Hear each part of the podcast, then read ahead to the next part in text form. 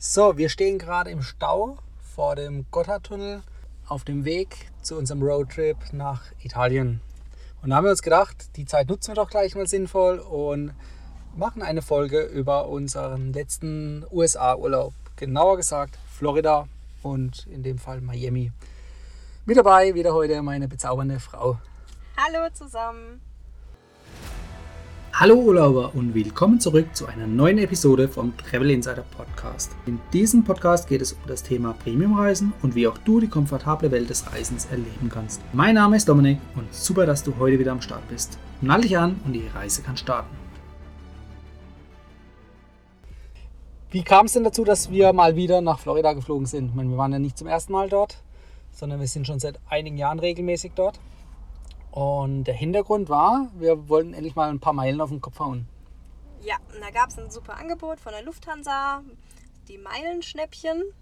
Und da haben wir dann natürlich wieder zugeschlagen und sind dann von Frankfurt nach Miami Business Class geflogen. Genau, diesmal ein Direktflug ohne große Umwege, richtig zum Ziel. Wir hatten zwei Wochen eingeplant. Eine Woche wollten wir ein bisschen auch einen Roadtrip machen mit Mietwagen. Und eine Woche wollten wir wieder was Besonderes machen und zwar eine Kreuzfahrt. in der Karibik. Die Sonne genießen. Genau, wir haben das alles letztes Jahr schon mal gemacht gehabt, wo wir dann die kleinen Antillen runtergefahren sind, 14 Tage. Und wir waren sowas von begeistert, dass wir gesagt haben, okay, wenn wir das nächste Mal dort sind, weil wir einfach, ja, es hört sich jetzt ein bisschen blöd an, aber wir waren wirklich schon oft in Florida oder in den USA überhaupt. Und dieses Kreuzfahren hat uns einfach so ein bisschen, ja, hat es uns angetan so dass wir dann halt gesagt haben, ja, wir wollen einfach mal so ja, wieder was anderes sehen und deswegen kombinieren wir das Ganze. Genau, und der Vorteil von der Kreuzfahrt in der Karibik ist natürlich, in der Karibik gibt es viele Inseln und die kann man alle in relativ kurzer Zeit kennenlernen oder zumindest einen Teil davon, einen großen Teil davon. Aber fangen wir mal am Anfang an. Wir sind nach Miami geflogen. Ähm, Business Class, das heißt, wir sind komfortabel hingeflogen, wir haben die Lounge genutzt, wir sind entspannt in Florida angekommen, haben uns gleich den Mietwagen geschnappt und sind dann losgefahren. Nee, stimmt gar nicht. Wir haben erst noch eine Zwischennacht gemacht. Genau, wir haben erstmal in Miami übernachtet, weil wir relativ spät abends angekommen sind. Da haben wir uns dann einfach ein Hotel in der Flughafenregion ausgesucht und ja, haben dann dort übernachtet, war noch gut essen abends dann und dann ging es am nächsten Tag in Richtung Everglades und haben uns da ein bisschen die Krokos angeschaut. Wo waren wir denn abends noch essen? Das war doch unser Lieblingskettenrestaurant in den USA. Das war die Cheesecake Factory. Das ist total richtig. Da waren wir in der Dolphin Mall. Ist eine schöne große Shopping Mall, hat auch einzelne Outlet-Geschäfte drin. Ob es jetzt tatsächlich günstiger ist, ja, muss man einfach für sich selber herausfinden. Wir waren definitiv nur zum Essen da. Die letzten Male waren wir dort immer shoppen. Das war jetzt aber am ersten Tag nicht unbedingt unser Ziel. Wir hatten Bock auf, äh, was haben wir denn gegessen? Unsere Quesadillas auf jeden Fall. Kein Käsekuchen diesmal? Kein Käsekuchen in der Cheesecake. Um, Chicken Crusted Romano. Das ist ein absolutes Lieblingsessen, weil wir halt äh, in der Lounge vorher schon waren und weil wir im Flugzeug schon was gegessen haben, haben wir das uns dann auch geteilt. Das liegt aber auch daran, dass die Portionen in der Cheesecake Factory überdimensional groß sind. Die reichen mindestens für zwei Personen und gefühlt zwei Tage. Ja, wir haben auch noch wieder was mitgenommen. Ja, das hat den Vorteil gehabt, wir haben in unserem Hotelzimmer eine kleine Küche gehabt mit einer Mikrowelle und dann konnten wir am nächsten Tag noch davon zehren. Ja, also hat auch auf jeden Fall gereicht. Wir haben dann gut gefrühstückt. Bevor wir losgefahren sind, haben wir dann noch eine Kleinigkeit gegessen und dann waren wir gestärkt bis wieder abends. Mit dem Mietwagen sind wir dann Richtung Everglades gefahren, wie du vorhin gesagt hattest. Krokus anschauen. Ja, es ist halt eine äh, Sind es Krokus oder Alligatoren? Alligatoren. Genau. In Florida sind es Alligatoren. Und die Everglades sind relativ groß und wenn man früh morgens losfährt, dann äh, hat man jetzt auch nicht so viel Verkehr. Das heißt, man kommt da gut durch, kann an gewissen Punkten anhalten und es gibt eigentlich eine 99% Garantie gefühlt, äh, Alligatoren zu sehen. Bis jetzt haben wir zumindest bei jedem Mal immer welche gesehen gehabt. Also ich würde sie sogar auf 120 Prozent setzen. Also du, man sieht auf jeden Fall Alligatoren. Die liegen dann halt wirklich am Straßengraben. Rechts und links sind ja eh die Mangrovenwälder mit den Wasserflächen.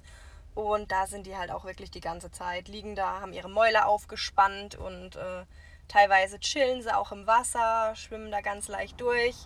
Ja, also man sieht sie auf jeden Also Fall. man sieht sie selbst vom Auto aus. Das ist schon mal eigentlich eine tolle Sache. Wenn man jetzt in die Situation kommt, dass man nicht so viel Glück haben sollte oder man will einfach noch mehr Krokodile bzw. Alligatoren sehen, dann gibt es noch eine Airboat-Tour. Die haben wir diesmal nicht gemacht, weil wir hatten schon, ich glaube, ein oder zweimal welche gemacht. Zweimal haben wir schon, ja. Aber die ist auf jeden Fall empfehlenswert. Da fahrt ihr mit den bekannten Airboats, ähm, mit dem Propellerantrieb durch die Everglades, rast da durch, rechts, links durch die Büsche. Und die Guides führen euch auf jeden Fall oder fahren euch zu Stellen, an denen eine 100% Alligatorengarantie ist. Ansonsten gibt es, glaube ich, den Slogan, wenn man keine Alligatoren sieht, kriegt man die nächste Fahrt am nächsten Tag umsonst. Ja, also meistens ist es so. Wichtig ist, ja, ihr seid in Florida, ihr seid den ganzen Tag draußen. Sonnenhut in irgendeiner Form, Sonnencreme auf jeden Fall. Was Und noch? Was ist das Wichtigste? Das Wichtigste, wenn ihr durch die Mangroven fahrt, ist entsprechender Insektenschutz. Genau, und ich würde hier nicht den aus Deutschland nehmen, sondern ich würde mir vor Ort die Chemiekeule kaufen. Definitiv. Also wir hatten damals gedacht, wir haben alles richtig gemacht. Wir sind eingecremt von Kopf bis Fuß. Und nach der Airboat-Tour, obwohl man ja durch die Everglades durchfährt, war es dann halt wirklich so, dass wir komplett verstochen waren, weil es einfach zu low war, was wir mitgenommen hatten. Genau, und dann haben wir gesagt, das sollte nicht nochmal passieren. Deshalb sind wir immer mit den US-Produkten ausgestattet, die dann ein bisschen härter unterwegs sind. Wir sind anschließend weitergefahren. Wir sind äh, diesmal durch die Everglades gefahren, nicht nur um die Alligatoren zu sehen, sondern um wohin die zu Loop kommen. Road zu fahren. Auch, genau, die haben wir das letzte Mal irgendwie, oder das vorletzte Mal verpasst. Ähm, die Loop Road ist eine Seitenstraße, also abseits vom Highway, durch die Everglades. Ja, also man fährt auch schöne kleine ähm, Vorst also so eine kleine Vorstadt muss man sich das vorstellen, wo man wirklich durch den Vorgarten halbwegs fährt. Und äh, ja, die Be Bewohner haben dann halt so ein bisschen das Problem, dass nebendran direkt der Alligator über der Straße im Graben entsprechend wohnt. Also das war schon echt beeindruckend zu sehen. Freunde von uns haben uns auch schon erzählt, dass sie Alligatoren über die Straße haben laufen sehen. Das hatten wir jetzt nicht das Glück, aber ich glaube, ich wüsste auch gar nicht, wie ich da reagiert hätte. Ich glaube, das waren eher überfahrene Alligatoren. Das sieht man da auch, ja. Das gibt's auch. Und äh, natürlich als Abendsnack oder als Snack in der Mittagszeit gibt es noch die ähm, Alligator Bites. Alligator Bites, genau. Bisschen frittierter Alligator. Du hast es, glaube ich, gegessen, gell? Ich habe es mal vor zwei, drei Jahren probiert, ja. Aber wenn es frittiert ist, tot frittiert ist, schmeckt eh alles gleich. Du hast gesagt, es schmeckt, glaube ich, wie Hühnchen, habe ich mir in Erinnerung. Ich weiß es nicht mehr. Ja, also wer mutig ist, darf das auf jeden Fall probieren. Wenn nicht, gibt es auch normale Sachen dort zu essen. Unser eigentliches Ziel war eigentlich die Golfküste. Wir wollten vom Atlantik Richtung Golf fahren und in dem Fall die Städte Maiko Island, Fort Myers und, Island. genau, und Naples. Naples war unser Zielort, ähm, wo wir unsere Unterkunft gebucht hatten. Ja, und Naples war halt oder ist auch einer der reichsten Orte in den USA, auch eine kleine Steueroase dort. Und ähm, Dominik ist total verrückt geworden, weil da so geile Autos die ganze Zeit lang gelaufen sind, äh, gefahren. Ein, ein Ferrari, ein Bentley, ein Porsche nach dem anderen. Ja, da wird man hellhörig. Ja, also letzten Endes haben wir dann auch Fahrerwechsel gemacht, weil er mehr den Kopf nach den Autos umgedreht hat und durchgedreht ist, als auf die Straße zu gucken. Und ähm, ja, mein Problem war dann letztlich, gerade wenn man nach Sunnybell fährt, sind halt viele Delfine unterwegs.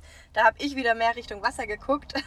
Also es war schon sehr äh, amüsant, wo wir unterwegs waren. Delfine, die sehen wir dann auch immer, wenn wir über die Brücken fahren am Golf, weil die einfach unten, drunter- unten drunter durchschwimmen. Das ist so schön. Man rechnet nicht damit und auf einmal flupp flupp sieht man zwei Delfine da lang schwimmen. Das ist richtig, richtig cool. Von Naples aus haben wir dann drei Tage Tagesausflüge gemacht. Genau, wir waren shoppen. Wir waren in oder auf Marco Island. Maiko Island haben wir uns angeschaut, genau. Da haben wir eine ganz coole Location gefunden, weil es ist verdammt schwierig, einen kostenlosen Parkplatz zu finden. Da sind wir wirklich ja, kilometerlang gefahren, links und rechts. Überall waren dann halt die Hotels, da konnte man dann auch nicht parken. Und irgendwann sind wir dann am Hafen rausgekommen. Genau, und dann haben wir dort den Fischern noch ein bisschen zugeschaut, beziehungsweise einem Verleih, einem Verleih von Jetskis, genau, der einen Anhänger an seinem Pickup hatte mit, glaube acht Jetskis drauf. Also sowas haben wir auch vorher noch nie gesehen gehabt. Also zumindest nicht auf dem Hänger. Aber im Wasser gibt es öfters in den USA äh, Jetski-Touren. wo man in einer Tour von sechs bis zehn Jetskis und einem Guide ähm, eine kleine Tour unternimmt von ein, zwei Stunden Länge. Ja, und dann haben, sind wir mit dem so ein bisschen ins Gespräch gekommen, wann seine Touren rausgehen. Und ja, da hat er auch gesagt, also wir waren im Februar, müssen wir dazu sagen, in Florida. Und da hat er dann auch uns gesagt gehabt, ja, ohne Neopren geht er nicht raus. Es ist viel zu kalt, teilweise müsste man dann auch Handschuhe auch noch anziehen. Also jetzt nicht, weil es Wasser kalt ist, sondern einfach, weil der Winter draußen sehr, sehr kalt war. Genau, das Wasser, das hat eine Temperatur von weniger als äh, 25 Grad, von daher ist es nicht mehr schön angenehm zum Baden, sondern zu frisch noch. Ja, aber die Sonne war auf jeden Fall mega warm. Wir waren auch am Strand gesessen, hatten Bikini an, also natürlich eine Badehose und ähm, ja, haben uns da dann schon bräunen können. Was wir halt richtig cool fanden, ist so dieser Ami-Style. Es ist wirklich so, dass jeder Ami mit seinem Strand, äh, äh, Strandstuhl und mit Sonnenschirm dahin geht. Jeder hat seine Kühlbox mit dabei. Man trifft sich dort, hat dann einen schönen Abend. Man schaut sich gemeinsam den Sonnenuntergang an. Und es waren halt wirklich richtige Klicken von teilweise zehn Leuten. Manchmal waren es Familien, die sich am Strand abends getroffen haben. Also es war Outlets. Also Herz, was begehrst du? Mein Tipp ist auf jeden Fall, bevor ihr in die Outlets geht, schaut in eurem Hotel. Da hat es überall so Ständer mit entsprechenden Infobroschüren. Schaut einfach mal durch, wie es da entspricht es eigentlich auch, dass ihr dann diese Coupons wieder einlösen könnt. Genau. Jetzt mal kurz beschrieben, wie kommt man das Coupon-Heftchen ran? Man kann es im Visitor Center einfach kaufen. Was kostet es ungefähr? Ist unterschiedlich zwischen 5 und 10 Dollar. Okay, das heißt, wenn man genau weiß, man hat einen relativ großen Umsatz an dem Tag, dann kann sich das durchaus rechnen. Wenn man sich jetzt nur irgendwie ein paar Socken kaufen will, dann ähm, braucht man gar nicht groß überlegen, dann braucht man das nicht. Und wir haben aber die Möglichkeit gefunden, dass man auch über die ganzen Flyer, die du vorhin gesagt hattest, dass dort einfach die Coupons äh, drin sind, um dieses Heftchen entweder kostenlos oder stark vergünstigt zu bekommen.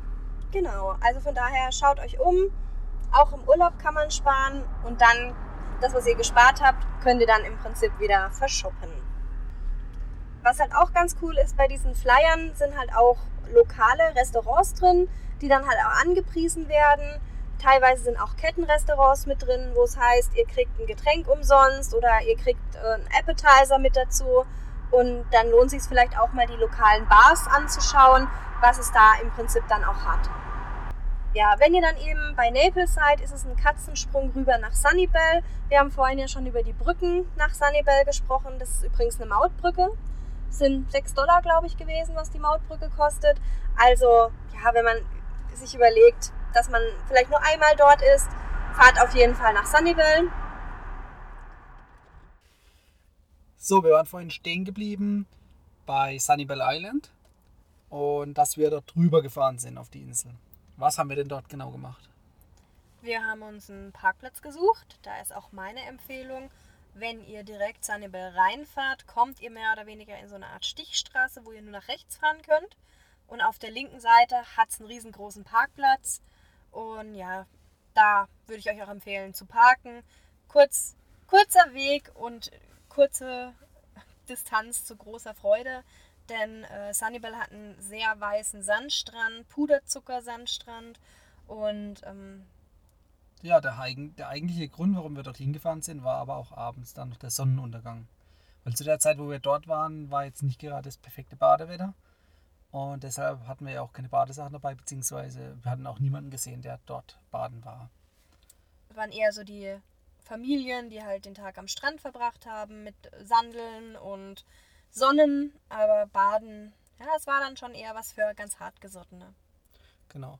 Wir haben uns dann abends mehrfach die Sonnenuntergänge angeschaut. Dafür lohnt es sich auf jeden Fall. Das ist ein guter Ausgangspunkt für Sonnenuntergänge. Je nach Strandabschnitt ist man dann halt wirklich für sich komplett alleine. Da gerade, wie eben erwähnt, da ein großer Parkplatz in der Nähe ist, da ist man natürlich nicht alleine ist es dann halt eher so, dass man mit anderen rechnen muss. Wir sind auch einmal mit einer Gruppe von Girls, die Junggesellenabschied hatten, ins Gespräch gekommen. Das war dann auch ganz witzig, wo die dann erzählt haben, wo sie überall herkamen und wo sie schon überall waren. Das ist einfach immer schön, in, in Amerika mit Leuten einfach in Kontakt zu kommen. Und ruckzuck waren auch die ersten drei Tage schon rum. Das heißt, wir sind dann zurück nach Miami gefahren um das Auto, den Mietwagen wieder abzugeben und von dort aus an den Hafen zu kommen, nämlich zur Einschiffung für die Kreuzfahrt. Das Auto haben wir am Flughafen abgegeben, da wo wir es auch geholt hatten, und sind mit dem Taxi zum Festpreis an den Hafen gefahren. Da gibt es einen speziellen Tarif zwischen Flughafen und Hafen. Wichtig ist, dass ihr immer sagt, dass ihr zum Flughafen wollt und auch entsprechend zum Cruise Ship habe. An der Stelle kürzen wir jetzt kurz ab. Nochmal hier der Verweis auf die Folge 16 über das Kreuzfahrtschiff von der MSC. Und über den Besuch der einzelnen Karibikinseln machen wir eine separate Folge. Nun sind wir nach einer Woche wieder zurückgekommen an den Ursprungsort, nämlich Miami. Sind vom Hafen wieder an den Flughafen gefahren im Taxi. Nachdem wir den Mietwagen geholt haben, sind wir dann also Richtung Norden nach Orlando losgefahren. Äh, wie weit war das Stück ungefähr? Also ich bin der Meinung, es waren so zwischen drei und vier Stunden, die wir Ja, gefahren je nach. Verkehrslage, genau. In Orlando waren wir nicht zum ersten Mal. Das heißt, die ganzen Attraktionen, Parks haben wir alles schon durchgemacht. Deshalb haben wir diesmal die Sachen nicht auf der To-Do-Liste gehabt, sondern haben einfach spontan entschieden, täglich, was wir machen. Was kann man dort alles machen? Was hat es für Freizeitparks? Es gibt Disneyland, es gibt die Universal Studios, Es gibt SeaWorld. SeaWorld gibt es, genau. Dazu gehört noch Discovery Cove, wo man mit den Delfinen und den sonstigen Fischen schwimmen kann. Ja, und bei Disney gibt es verschiedene Themenparks, wo zum Beispiel beim Animal Kingdom alles um das Thema Tiere sich dreht. Beim Magic Kingdom dreht sich alles um, sage ich mal, Mickey Mouse und die Hauptcharaktere Donald, Goofy und ja, Dann gibt es noch das Epcot Center, das dreht sich um den wissenschaftlichen Bereich. Und es gibt noch Wasserparks von Disney, um sich mal bei heißen Temperaturen wieder abzukühlen. Um einen Park zu besuchen, braucht man normalerweise einen Tag. Das heißt, wenn man alle Parks besuchen wollte, müsste man dort mehrere Tage verbringen. Oder man macht es, wie wir es auch mal gemacht haben. Wir haben uns einen Hopperpass gekauft, um alle Parks an einem Tag besuchen zu können.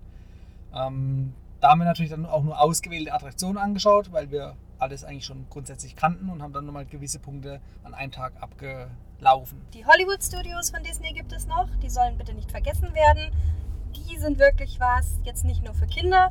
Also teilweise fand ich das auch total unpassend für Kinder, weil es da auch wirklich große und schnelle und ja, bisschen auch adrenalinreiche ähm, Achterbahnen gab. Du sprichst den Tower of Terror an. Unter anderem. Also da würde ich jetzt meine Kinder nicht unbedingt reinschicken. Da geht es im freien Fall äh, 13 Stockwerke nach unten, glaube ich. Ja, und währenddessen man wartet, das ist halt schon relativ gruselig auch für die Kids. Ähm, ja, also muss man jetzt mit Kindern nicht unbedingt machen. Aber zum Beispiel auch gibt es den Aerosmith Rollercoaster, wo man halt wirklich losgeschossen wird und mit Aerosmith Musik durch die ganze Achterbahn fährt. Ja, das ist auf jeden Fall was mit Adrenalin garantiert. Ja, also wie gesagt, das ist eher was für Adrenalin-Junkies. Aber so wie du es vorhin schon angesprochen hast, mit so einem Hopper-Ticket kann man sich halt wirklich das raussuchen, was man haben möchte. Was auf jeden Fall gemacht werden muss, und Leute, ohne Witz, das müsst ihr auf jeden Fall machen, ist auf 22 Uhr abends ins Magic Kingdom gehen. Weil in der Main Street, wenn man direkt reinkommt ins Magic Kingdom, wird ein riesen Feuerwerk gemacht werden mit der Tinkerbell, die über das Schloss schwebt als echte Figur. Also da ist eine Frau verkleidet als Tinkerbell, die übers Schloss schwebt. Und ähm, von rechts und links werden dann im Prinzip aus den Disney-Filmen Pinocchio oder andere noch mit rein, mit so... Spr also ich, kann, ich bin so begeistert gewesen, ich kann es gar nicht in Worte fassen, das war so geil. Ja, es ist schon schön anzuschauen, auf jeden Fall. Das gibt es auch noch in den anderen Disneylands, nämlich in Paris und auch in äh, LA. Was man im Disneyland auch machen soll oder nutzen sollte, ist der Fastpass. Oder wie hieß es im Ja, Disneyland? Fastpass. Fastpass. Das heißt, man kann sich an gewissen Attraktionen vorher einloggen und sozusagen ein Ticket zum Anstellen ziehen. Das heißt, man kommt nach einer Stunde wieder oder nach zwei Stunden und kann direkt an der, äh, an der Sch- Warteschlange vorbeilaufen. Das ist speziell jetzt für Kurzfrist oder ja, für Kurzentschlossene ist das auf jeden Fall die richtige Variante. Wenn euer Disney-Aufenthalt allerdings geplant ist, gibt es das Ganze auch mittlerweile schon online. Das heißt, ihr habt über die Disney-App die Möglichkeit, euch diesen Fastpass zu reservieren. Da gibt es verschiedene Uhrzeiten, zu wann ihr welche Attraktion, die in diesem Fastpass quasi mit drin ist, schon mal zu buchen. Das heißt, ihr habt dann 15, 20 Minuten Zeit, in diesem Zeitkorridor vorbeizugehen und könnt an der Warteschlange quasi vorbeigehen. Äh, zum Fastpass ist zu sagen, bei Disney kostet das Ganze nichts, sondern jeder kann den sich registrieren sozusagen. Ja, und als wir das letzte Mal dann auch in Florida waren, waren wir auch in den Universal Studios. Wir haben dafür auch nur einen Tag eingeplant. Und da haben wir uns diesen Fastpass dazu gekauft. Ich glaube, das waren nochmal um die 40, 50 Dollar, was es, glaube Ja, ich, mehr gekostet. Das ist die Lizenz gewesen, um sich offiziell vorbeidrängeln zu dürfen. Ja, das war dann eigentlich auch cool. An dem Tag war eh relativ wenig los. Trotzdem musste man auch so eine halbe Stunde, je nachdem, mal anstehen. Und wir sind teilweise mit dem Fastpass einfach nur durchgerannt, äh, haben gesagt, das war eine coole Achterbahn, wir wollen das Ganze nochmal machen und sind einfach wieder durchgerannt. Ja, einfach im 5-Minuten-Takt. Das hat sich auf jeden Fall gelohnt. Vor allem, wenn man vorhat, in kurzer Zeit schnell viele Attraktionen abzuwickeln. Wenn du so zurückdenkst, wo würdest du nochmal hingehen? Was würdest du den Hörern empfehlen? Die Universal Studios sind auf jeden Fall sehr bekannt. Die gibt es in Los Angeles auch. Ähm, das macht auf jeden Fall Sinn, die mal gesehen zu haben. Und wenn man noch nie im Disneyland war, würde ich auf jeden Fall das Magic Kingdom mitnehmen. Und wenn du jetzt an die Adrenalin-Junkies denkst, Dann auf jeden Fall auch Universal Studios. Und auch SeaWorld hat ein paar Attraktionen zu bieten. Da gibt es nämlich auch zwei, drei Achterbahnen. nicht nur zwei, drei, SeaWorld hat mit Abstand die geilste Achterbahn, die ich in meinem Leben bisher gefahren bin. Und zwar ist es der Manta. Und es ist einfach so, dass du mit deinem Oberkörper nach unten in der Achterbahn drin liegst und das Gefühl hast, du fliegst. Dann gibt es noch die Discovery Cove, die gehört auch zu SeaWorld mit dazu. Da muss man sich vorher anmelden. Das ist im Prinzip wie ein großes Schwimmbad, muss man sich das vorstellen, mit einem künstlich angelegten Strand. Dann gibt es ein paar verschiedene Becken und das Ganze wird mit einem sogenannten Lazy River umrundet. Der Hauptstrand ist in, mit einem riesen Becken von Rochen, mit denen man schwimmen kann. Überall gibt es dann auch verschiedene Fenster, wo man dann auch ähm, ne, mal eine Muräne sieht oder die Haie nebendran schwimmen. Natürlich nicht im großen Becken, sondern alles schön getrennt. Dann gibt es noch Delfinbecken, wo man sich auch vorab anmelden kann fürs Delfinschwimmen. Delfinschwimmen kostet übrigens Aufpreis. Der Parkeintritt selbst berechtigt nur dazu, die äh, Pools zu nutzen, beziehungsweise die äh, Ozean nachempfundenen Becken, weil da drin gibt es kein Chlorwasser, sondern Salzwasser. Essen und Trinken war, glaube ich, sogar im Preis inbegriffen. Im Discovery Cove gab es All You Can Eat, ja, da war das Essen inbegriffen. Ja, also von daher das auch mit bedenken, wenn man dorthin geht, dass wirklich das auch im Preis mit inbegriffen ist. Zu den Übernachtungsmöglichkeiten sei kurz gesagt, in Orlando gibt es viel Auswahl und deshalb sind die Preise auch im Vergleich zu den anderen Städten in den USA relativ günstig. Also Miami war das eher teure Pflaster und Orlando ist dann eher günstiger. Da kommt man sogar unter 100 Euro pro Nacht aus. Was halt auch cool ist, dass viele Hotels, je nachdem in welchem District man dann quasi ist, Shuttle-Service zu den Parks anbieten. Das heißt, wenn man jetzt zum Beispiel in einem Hotel, das in der Nähe von Disneyland ist, dann gibt es auch so Shuttlebusse zu Disneyland. Oder wenn man in der Nähe von den Universal Studios ist, gibt es auch kostenlose Shuttlebusse vom Hotel oder vielleicht auch nur für ein paar Dollar, was aber in der Regel günstiger ist, als wenn man den Parkplatz vor Ort buchen würde. Genau, man spart sich Geld und auch ein bisschen Stress und Zeit, wenn man sich nicht auf Parkplatzsuche begeben muss. Wer mehr auf Action steht, dem empfehle ich eine Shooting Range. In den USA ist es nämlich möglich, mit vollautomatischen Waffen zu schießen und hier ein bisschen Spaß zu haben. Da gibt es große Auswahl, gibt es Paketpreise, gibt es Flatrates, alles möglich, alles machbar.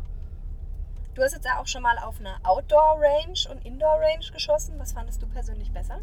Die Outdoor Range habe ich in Texas gemacht, unter freiem Himmel. Und die Indoor Ranges, die sind einfach in, einer, in einem Gebäude drin. Ähm, ich würde es jetzt nicht davon ausmachen, ob es äh, an der frischen Luft ist oder nicht, sondern eher, wie das Ganze aufgebaut ist. Kennt man sich ein bisschen mit Waffen aus, dann ist es sehr angenehm, wenn man auf dem Land, also außerhalb der Städte, sich in eine Shooting Range begibt, weil dort äh, kriegt man eine kurze Einweisung und kann eigentlich selber alles machen und bestimmen.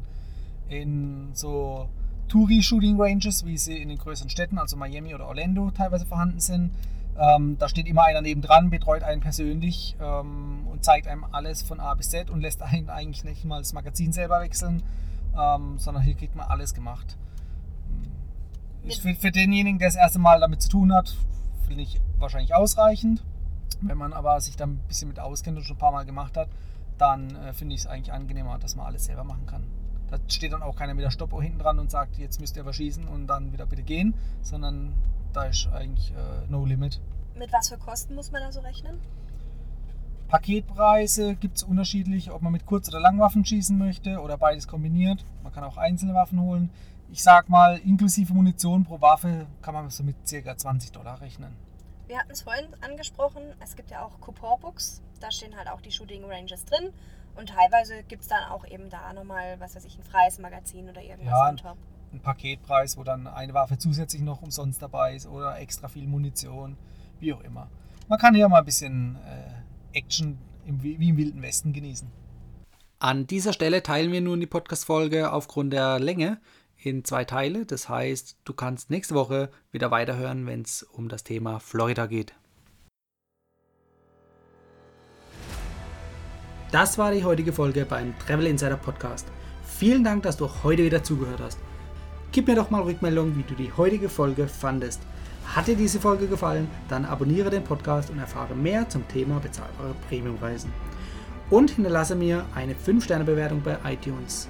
Ich wünsche dir eine schöne Zeit auf deiner nächsten Reise. Und immer daran denken, auf dem Blog www.travel-insider.de vorbeizuschauen, damit du auch die neuesten Reisedeals erfährst. Bis zum nächsten Mal, wenn es wieder heißt Boarding Completed. Ciao, dein Dominik.